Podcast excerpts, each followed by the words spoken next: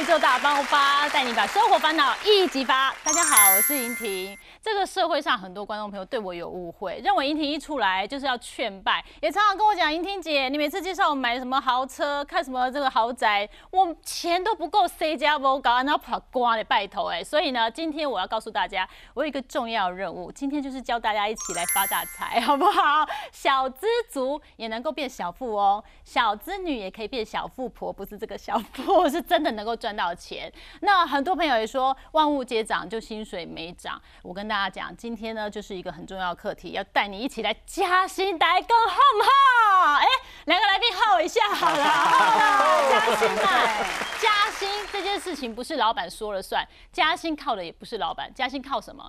靠你自己，靠这里，这真的办得到吗？今天我们两位现场的达人好朋友们呢，他们就是靠自己存股，稳健存股，哎，真的帮自己呢，在过去小资族的过程中加到不少钱钱，而且现在几乎财富自由。首先欢迎我们第一位好朋友乔哥。哎，大家好，主持人好。哎，乔哥是复利式的存股，对不对？复利式存股。而且以前我在跑新闻哦，然后还要兼播记呃新闻，然后呢这个还要播气象，台风天还要去灾区这样子，我很努力的表现，老板看到我了，他说：“英婷，你表现太好了，帮你加薪。”哇，拿到了我的薪资条，一看两趴，但是乔哥今天说靠自己加薪。怎么可能两趴而已？你要十八趴，对？呃，对，十八趴，这是一个可以达到的一个数字。复利的方式，复利的方式来存股哈，稳健存股是有机会的哈，有机会。在我好朋友，我们财经作家立方姐姐，Hello，莹婷，还有各位观众朋友，大家好，我是立方，今天要来教大家怎么存股赚钱。对，而且我们过去都是领薪水的，对，我们真的是小资族，不是因为我们长得比较小资，是真的我们薪水就那么一咪咪。对，但是聪明的方法呢，真的是可以帮大家可以累积财富，对不对？是怎么开始你存股之路？呃，其实后来就是。其实我已经不想要在股票这个行业，当时啊，因为你输输那么多钱了，你就不想要在这个领域了。那但是你还是没有在其他好的工作情况之下，你还是持续做你的证券业。嗯。那在拜访客户的时候呢，我忽然间就听到客户的那个妈妈就跟我说，那个股票啊，不要做短线，嗯，要把它放长一点。他跟我说，他在二十年前，当时应该是二零一二年、一三年的时候，他跟我讲二十年前的事情。他说他们他跟他朋友一个人拿两百万。去买中钢的股票，哦，就是个数几张不知道，就是拿两百万的资金去买。他说买完之后，他这个他这个呃这个妈妈赚三十万台币，他就出场了。哦，那他这个朋友呢，买了之后没有卖，一路放到当时我们在聊天的时候，他跟我说放二十年，二对二十年后这样子，他跟我说这个这个人已经已经过世了，可是他现在他的孩子一年大概领中钢的股息啊，大概领四五百万。四五百四五百万，对。我当时听到，我想说有这么夸张吗？一年领四五百万的股息。哦，那那我我其实我当时是半信半疑，但是我觉得既然有这么好，那我来算一下是不是真的有可能赚四五百万，所以我就把当时中钢的过去二十年的股利我推回去推算了一次，我发现这四五百万是达得到，但是不是一年，而是有可能他这二十年来。有配这个股票股利，对，有股票股利，还有现金股利，加起来大约有四五百万。哦，那其实这也是蛮蛮不错的一个一个一个，因为他都不用动嘛。当初两百万，对。那这五百呃这二十年来，他们变成领了四五百万的股息，股票还在哦。对。那所以照这样来看，哎，好像是一个蛮好的一种投资。也就是说，我们把时间拉长来看的话，那你的你的资产。反而是增加，对，而不是减少。因为你那个两百万还是放在股市里面，对，没有去动它。对，你放银行绝对不会有这个四五百万，它钱就是钱而已嘛。对，所以，但是它这个中间有一个过程是我觉得可以去做调整的，就是中钢这档股票在二零零八年之后的报酬率产生了一些变化。嗯，如果说你在二零零八年，在呃二零零八年之后，我再去换其他的股票的话，其实报酬率会更好。嗯啊，所以我才我才会我才会发现说，其实这个股票。你不是说买进去之后，因为世界变动太快了，对，呃，过去十年好的，未来十年还还好不好？不知道，所以我才会有这种属于我们要调整式的去选择股票，去选择一些能够有给你比较高报酬的股票，才会有复利式存股的这个输出来。哇塞，这样听起来好像存股这件事情是可以稳健的去做，对不对？对，可是像乔哥，我还是要提出一个呼吁哦，就乔哥刚刚举的例子是中钢，对不对？可是很多人是套在中钢，反而为什么？因为他就是哎，人家都说哎很稳的公司，然后我就可以存，对不对？可是他忘了中钢它是景气循环股，所以呢，它就存在它股价三十几块的时候，嗯，然后呢，它一路你看哦，股价三十几块，你就慢慢买，因为我。有很多的学生，小资族的学生，他们都跟我说，他的爸爸妈妈就告诉他，你毕业领的第一份薪水就买中钢，好、国营美豆嘛对，好公司，然后又会配股息这样子。结果呢，发现三十几块存，然后套在十几块。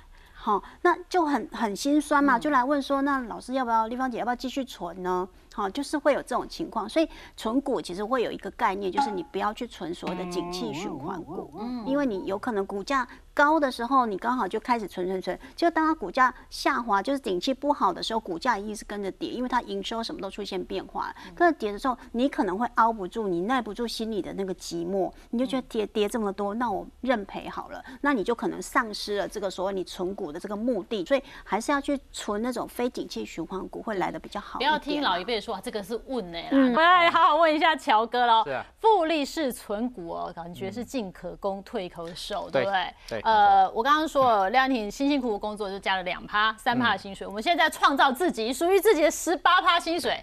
乔哥做到了哦，对。哎，可以。我们通常如果说要选择这样子的股票来讲的话，其实这十八趴不是说靠这一档十八趴，而是靠每一档大约有五到七趴的这个报酬率，然后在一年当中，我们可能能够做两到三次，甚至更高。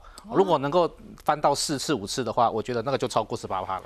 所以你目前最高哈，就创造过十八趴，最高是多少？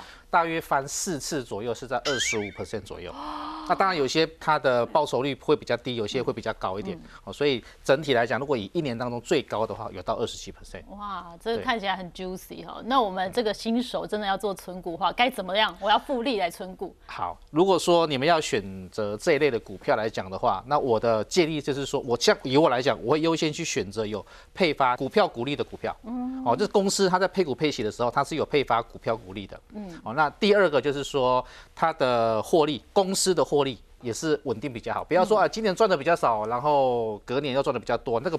落差太大的话这样子也不算稳定哦哦，所以我们也是要挑公司获利是稳定的部分。那当然，这些挑出来之后，殖利率不能太低哦，因为等于殖利率太低的话，会影响到我们。我们是要一档预计要六趴嘛，那如果你挑到一档可能只有两趴三趴的话，那可能就会影响到我我我在累积这十八趴的过程，我的速度就变慢你要。做九次，好累 哦。加这薪水最辛苦了哎。好，所以我们尽量直利率哈五趴起跳。对对对，通常就是我都会选五趴以上。这个以非金融股类来讲，大概都是五到七 percent。嗯，那如果是金融股的话，反而会比较低哦。金融股大约都是落在四个 percent 左右，四到五个 percent 左右。嗯，哦，所以这个金融股跟非金融股会有这样子的一个一个一个差别在。那我这边我补充一下，就是说，我们讲说什么叫获利稳定哈，很多人很多人会觉得说。我公司赚钱到底要怎么样才算是稳定？那我会以这个，我们以这个全国电子的这五年来的获利来看，我们可以看到，其实它在这几年的获利来讲，是一个蛮平均。当然这几年有比较高，这两年比较高，当然越来越好，这是好事对。不要过去很好，现在反而变不好，那这样子反而我们要稍微考虑一下有。点在往下修正那种感觉。对对不安像像如果说我每年都赚四块钱，那就是平均大概都四块。不要说我今年赚四块，结果呢，我我我下半年只赚一块半，这个落差我就会觉得有点啊，大。是哦，我想说获利稳定就是每年有赚钱，那就是有获利啊。哦，就是说以他公司过去的一个平均的获利数字来讲，都是差不多的，可以增加，但是不要往下衰退。哦，那就算衰退也不要太多。那这样子的话，我就认为可以算是获利稳定的公司。对那挑进来之后，我把这个称之为这个就只是我们称之为预备球员呐、嗯。哦，这些我们在选选股票，就像选球员一样，把自己当成这个球队的经理人在管理。我今天看到这个股票不错，我把它先纳入预精备兵悍将先收归。对，哦先先列入预备的，那能不能派上一军？那这个时候就要再把再重新再挑选的一次。在里面再选出更强锐的。对，嗯我们可能从很多股票里面去挑出了一些呃，我们觉得是可以当预备球员的。那从预备球员里面再去挑出一军的选手出来。那要符合一军的条件的话，当然在这个选股的部分呢，它过去的五年来一定要有这个配股配息。除了有获利以外，它就必须要有配股配息。哦，那配现金也可以，配股票也可以。那还有一个重点，这是最重要的，就是它的这个今年的获利有没有达到过去五年每一年获利的平均？哦，对我我我我我举最近的今年哈最新的这个财报的历史来给各位看。我们以盛群这档股票来说。盛群这张股票，我们挑出来的时候，它当时殖殖利率预估大约在六个 percent 左右。嗯，那你看它过去五年平均一年赚五点三块。嗯，那二零二二年上半年获利有多少？三点八四。嗯，上半年三对三点八四。那如果我们去预估一整年，应该我们讲三点八再加个三没什么问题嘛？哈，对嘛？乘以二一定会达到五点三。所以像这个就是讲说，它的获利有达到过去五年的平均水准，这个我们就可以把它纳入一军。嗯，哦，纳入一军，我要先讲，这只是先纳入。一军还没有要派他上场哦，是哦，表现好严格哦。哎，这个是我们就层层挑选下下来，先要有预备球员，然后开始选一军。那有些股票呢，像台化这档股票，它就不列入一军的资格。那为什么？你看台湾这档股票，它殖利率大约六到七个 percent，还不错，很算很高。不是说高殖利率就好，还要获利要跟上。嗯，你看它过去五年的这个平均获利在五块到六点五块一年，可是它今年上半年二零二二年。它只有赚二点一二，那你对不对？所以它就算 double 也了不起四，对，应该是 under 五了，它就没有达到过去五年的这个五到六块的平均水准嘛。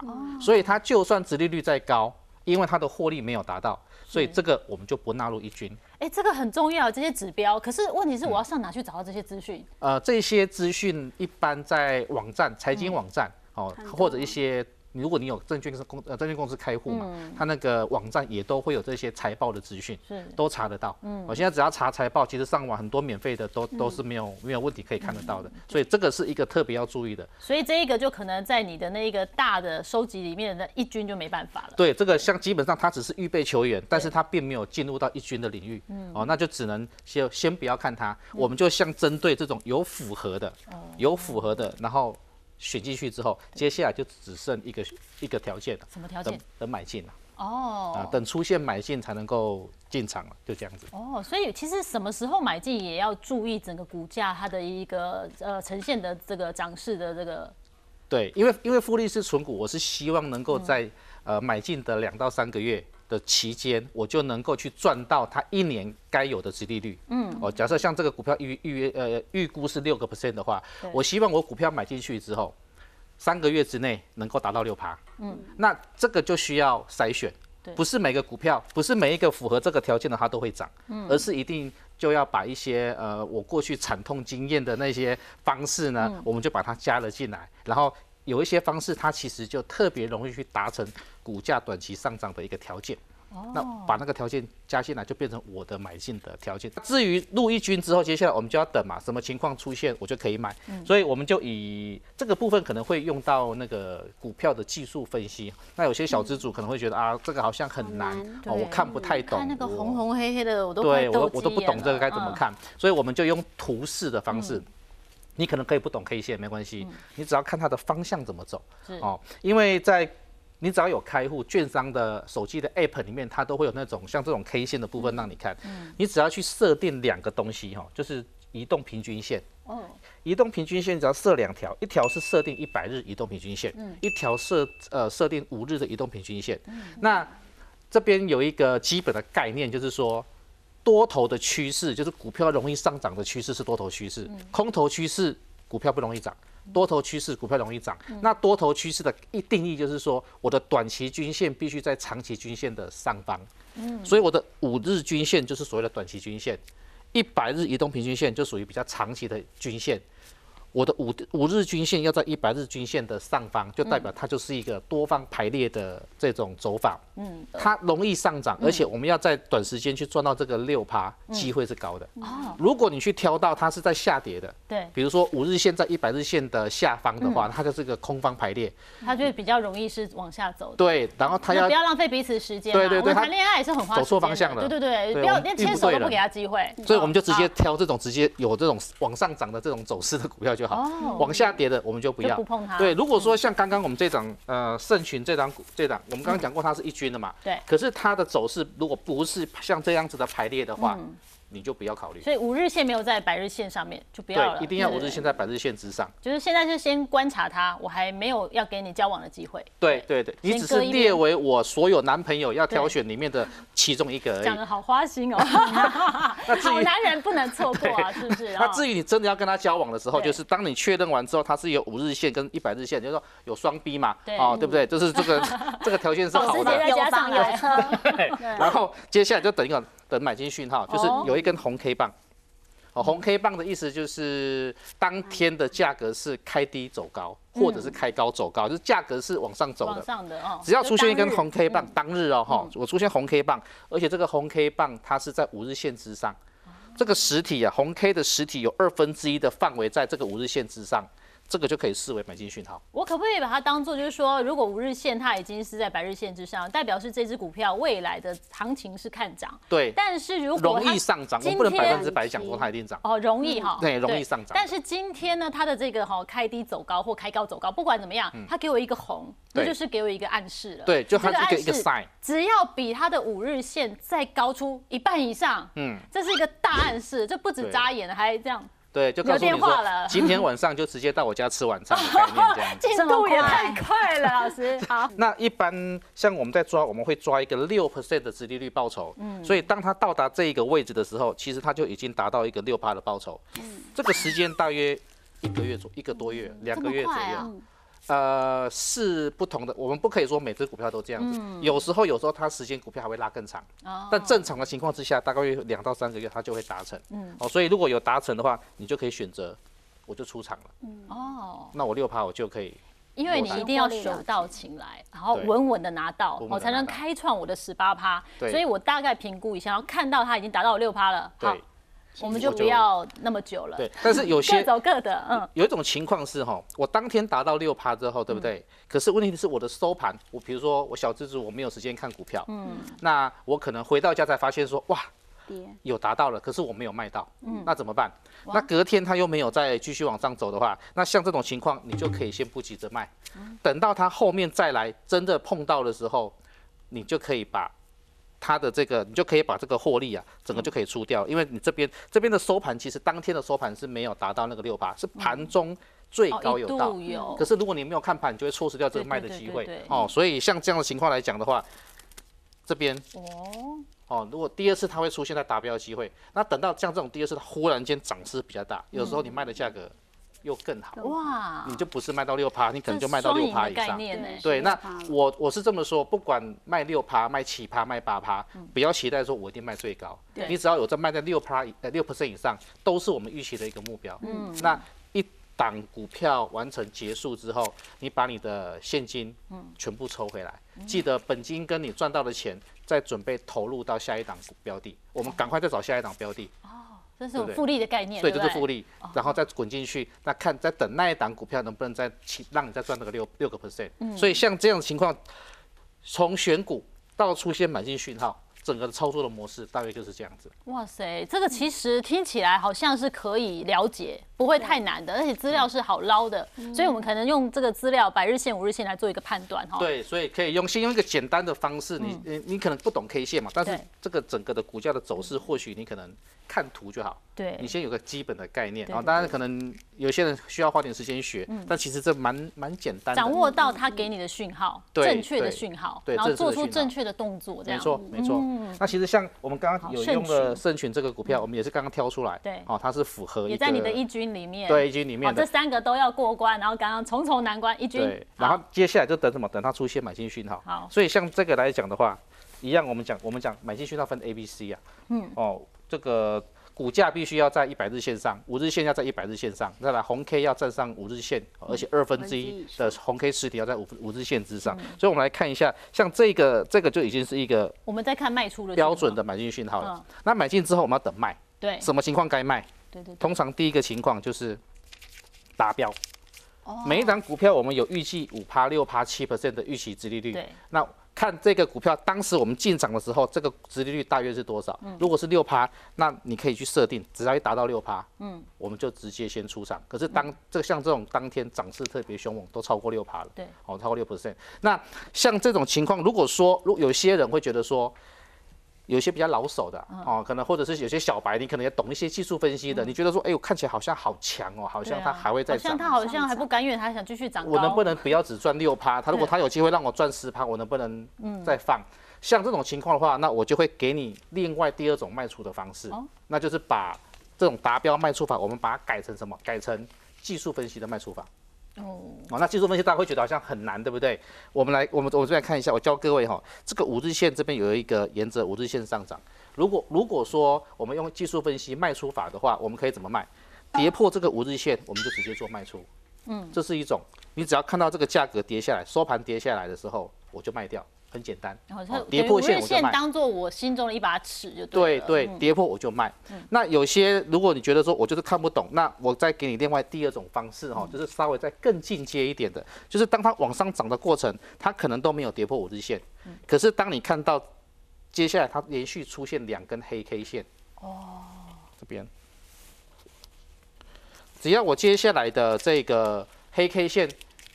在上涨的过程里面达标之后，哈，达标之后有有出现连续两根黑 K 线的话，那这也是一个卖出讯号。那通常像这样子转成技术分析的一个卖出方式的话，有时候遇到这种股市正在强势上涨，能够得到的报酬率会比达标报酬率还要再高。嗯，就是有一种吃干抹净，反正好处我都要拿的概念。只要你够沉稳，现在观察的够透彻。但是有一个地方要注意哦，因为有时候像这种强势股，你可能发现卖出讯号，对不对？结果它你卖掉之后。后面继续往上再涨啊，你就不要理它了。哦，就不要在那里不甘愿了。对，因为你已经看到这么多的讯号，我们就根据讯号做，要不然你说还要再把其他的讯号加进来，那你就用你自己会的。那我这边教几个简单的，这个像这样子出现黑黑 K 的讯号，其实大概就已经获利达到二十 percent 以上。哦，那达到之后一样，本金跟获利全部撤出来之后。再找寻下一个标的，对，我们要赚的是 easy money，不要让自己困在里面哦。你要是你要是像这样子，如果继续往上再涨，很多做短线的就会，我到底要不要追？对，如果一追，哇，又开始又跌下来，对，你你就很难，你就很难操作了。所以我们就按照。简单的讯号去做操作，做你看得懂我就可以。嗯，刚刚在好朋友们的分享之下呢，我大概有个心得，就是就算你是小资族，手上的钱没有那么多，我可以定期定额慢慢的攒，或者是呢，我用复利式的存股方式，让自己的资金可以赶快的翻倍。但是如果是小资族，而且我功课也做了蛮长一段时间了，我手上的本金我认为也够了，我这个时候到底该一次就给它 all in，还是说我可以慢慢的分散的买呢？嗯，OK，好，这是个好问题哦，因为现在。就是说，台股一一路从一万点涨到一万八千点了，这个价格很多人看着这个股价越涨越高，真的是追不下去哦。那所以定期定额的好处就是，哎，它是分散进场成本。那我这边呢，就用一个例子哦，我想这档股票应该也是蛮多的小资族会有的哦。那这个中信金哦，我就用来换算一下。那这个是比较久之前的股价哦。那假设呢，这个收盘价是十八点四块这样子，那股价一路在往上这样子，那三个月后。它涨到了二十块哦，那很多人是说，哎，那我是有钱慢慢来买吗？因为我每个月我就真的只能凑出五千块、六千块、八千块，真的不多哎。我买到一张真的买下去要一千一万八，我没这么多钱呢，我可以这样分散嘛？没问题，你还是可以定期定额哦。那假设我们第一个月哦，就是付出了这个六千块左右，那我就可以哈除以它的十八。块差不多的股价哦，我们就换到三百三十四股。然后第二个月呢，我领了薪水，我有六千块。那但是它股价已经涨到十九块喽，好，所以我可以买的股数就相对变少了。第三个月，哎，股价又涨到二十块了，那我六千块我就只能买到三百股，对不对？所以一旦你等到很多的小资主会觉得说，等到我有钱存到可以买一整张。那如果你买的是台积电好了，你想你存多久？对，对不对？但是呢，股市如果在上涨的时候，你这样就错过时机了。所以我会建议，就是说现在很多可以买零股的方式，好，就是不是我一次一定要买到一张一千股这样，我有多少钱我就进去买。那我分散了一个这个成本，你看哦，换算来三个月下来，我的成本大概就是十九块，对不对？所以呢，那如果我一次我就是等到我三个月存到这个钱，对，再买呢，哎，那如果我存到。股价这样子，好二十块再来买呢，其实不见得可以。股价这个成本已经差一块钱了，对不对？好，所以我大约就可以省下这个一千块。我一千块再拿来买这一张同样一张股票，我又可以多五十股。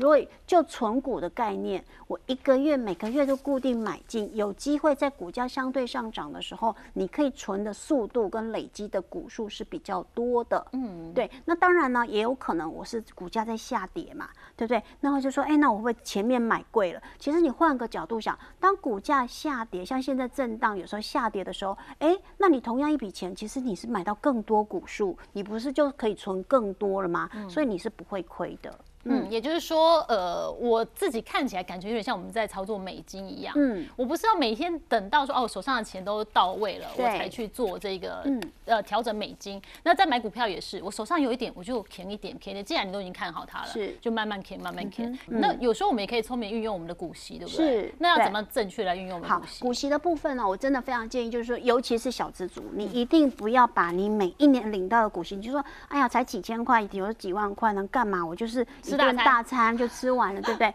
但是呢，你最大的优势就是你年轻。好，复利这件事情呢，你慢慢的累积，不断的重复的投入，大概在第七年、第八年开始就会发威到很快。好，它的那个复利的效果是这样，慢慢的爬，才前五年可能就是比较少的，到第七八年以后，它就很陡。好，就会爬升的速度是很快，所以我会建议，就是如果你领到股利，就要再投入，再投入呢，那有几个运用的方式。来，第一个呢，你就是说，哎，你可能你原来这个标的你本来就选的不错，所以它每一年都有稳定的配给你股利，对不对？那你就继续存它就好啦，所以你的复利效果会更好嘛。好，这是第一种。然后呢，你的相对的你的。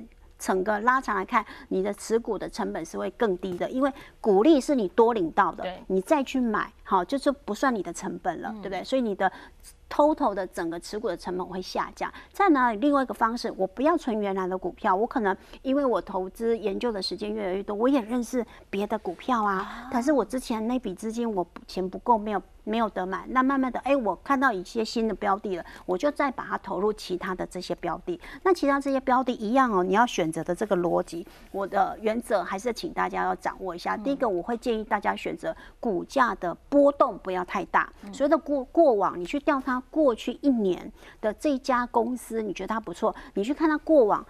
过去一年最高的股价是几块，最低的股价是几块？如果最高的时候五十几块，最低的时候二十几块，那我可以告诉你，这档股票绝对不适合你。为什么？因为它好的时候跟不好的时候，它几乎就价格就是腰斩。嗯，对。那我会希望大家存的就是股价比较稳定一点的，因为你这样子比较。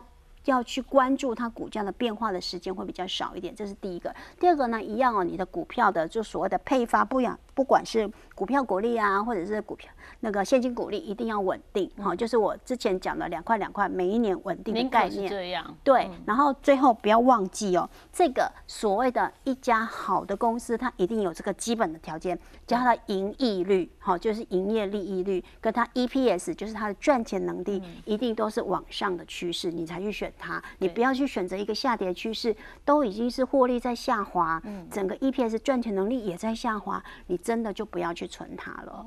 哦，而且其实乔哥刚刚有分享嘛，你会去看这个股利的配股，但是如果有一些股票它最后是给你现金股利的话，那其实我们也可以做运用，对不对？对，还是吃大餐不行，把那个万万不可，把把那个你配的这个股息的话，再拿去买零股。嗯，因为我们要的目的是以一个存股的概念来讲，是我希望我里面的股票越来越多，嗯，然后我在明年度再配的时候，它才能够再配给我更多的股息，嗯，对不对？这个以一个怎么讲传统存股的话，它确实是这么做，所以以前的公司常常都在配很多的股票，那因为可能股本膨胀到一个程度之后，它就改配现金。那对于如果你真的想要做存股的话，其实应该你存的是股票。